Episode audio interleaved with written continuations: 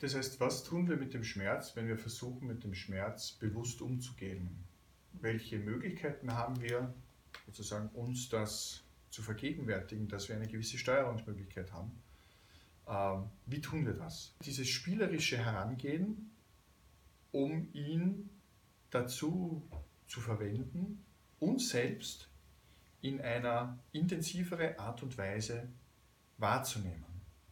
Das heißt, gibt es so etwas wie eine Kunst, eine Kunst, die es sich zur Aufgabe gemacht hat, den Schmerz zu instrumentalisieren und ihn dazu zu nützen, um daraus einen produktiven Prozess hervorgehen zu lassen. Die Stoa, antike philosophische Schule, hätte gesagt, sozusagen, man soll sich von den Leidenschaften zurückziehen, man soll sich sozusagen alle Affekte abtrainieren, dann kann man durch den Schmerz nicht mehr äh, in Unsicherheit gebracht werden.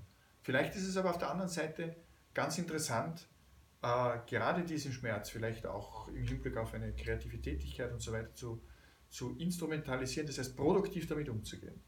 Es wird niemand bestreiten, dass der Schmerz einen destruktiven Aspekt hat, sondern ich spreche davon, dass ich das, was für mich schmerzhaft und das, was für mich unangenehm ist, in eine produktive Umkehrung das heißt, dass ich meine Einbildungskraft, dass das, was durch diesen Mangel und durch dieses Bedürfnis, diesen Mangel aufzuheben, als unangenehmes Gefühl, als innerer Schmerz, als psychischer Schmerz für mich bewusst wird, dass ich das dazu nutzen kann, um etwas umzusetzen. So wie der alte Schauspieler kurz vor seinem Auftritt hinter dem Bühnenaufgang hin und nervös hin und her geht und der Bühnenarbeiter, der sozusagen den Vorhang bedient, steht daneben und sagt, Entschuldigung, jetzt machen sie das schon so lang und jetzt sind sie immer noch nervös, jetzt haben sie immer noch Lampenfieber. Und der alte Schauspieler sagt, schaut ihn an und sagt, wieso sollte ich da hinausgehen, wenn ich kein Lampenfieber hätte?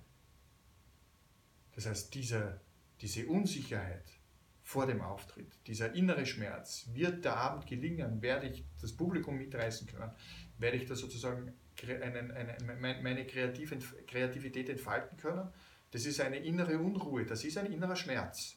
Aber hätte er den nicht, hätte er keinen Grund auf die Bühne zu gehen. Das heißt auch in dem Bereich, wo wir sagen, das ist mir jetzt unangenehm, das möchte ich eigentlich vermeiden, kann ich versuchen, das auszuhalten und dann auf eine ganz bestimmte Art und Weise auch auszuleben. Eine Gelassenheit, vielleicht auch eine Heiterkeit zu finden und zu sagen, ah, jetzt geht es mir wieder so. So geht es mir doch immer vor dem Auftritt.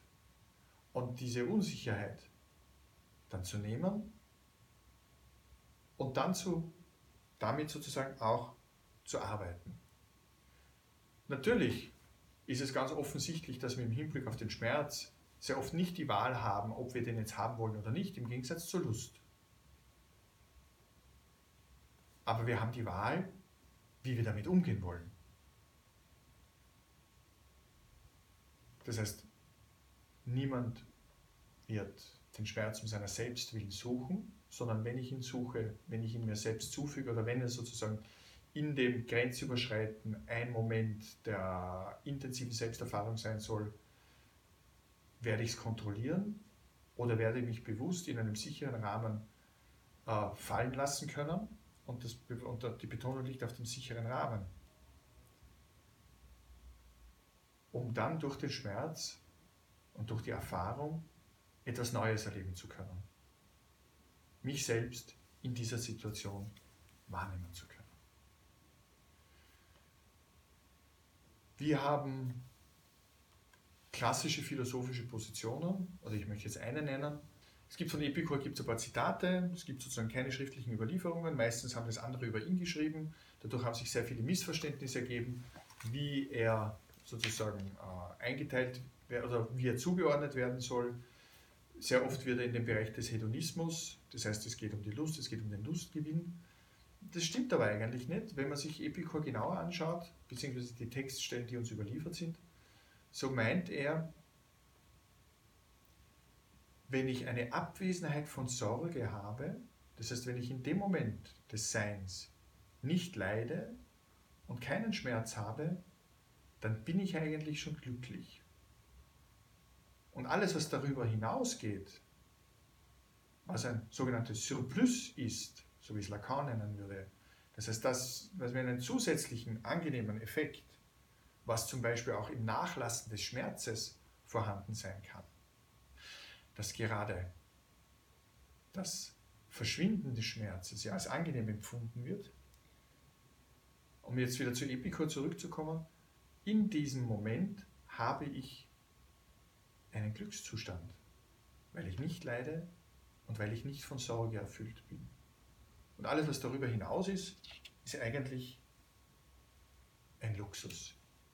Oder es gibt eine Zugangsmöglichkeit, wie ich mit einem Schmerz bewusst umgehen kann und wie ich aus dem Schmerz, sei es jetzt ein physischer Schmerz oder sei es ein psychischer Schmerz, sozusagen einen, und jetzt setze ich diesen Begriff bewusst, weil er uns ja dann sozusagen im nächsten Abschnitt weiterführt, einen Lustgewinn erfahren kann, wo mir der Schmerz sozusagen die Tür öffnet, um, und das Leben ist nichts anderes als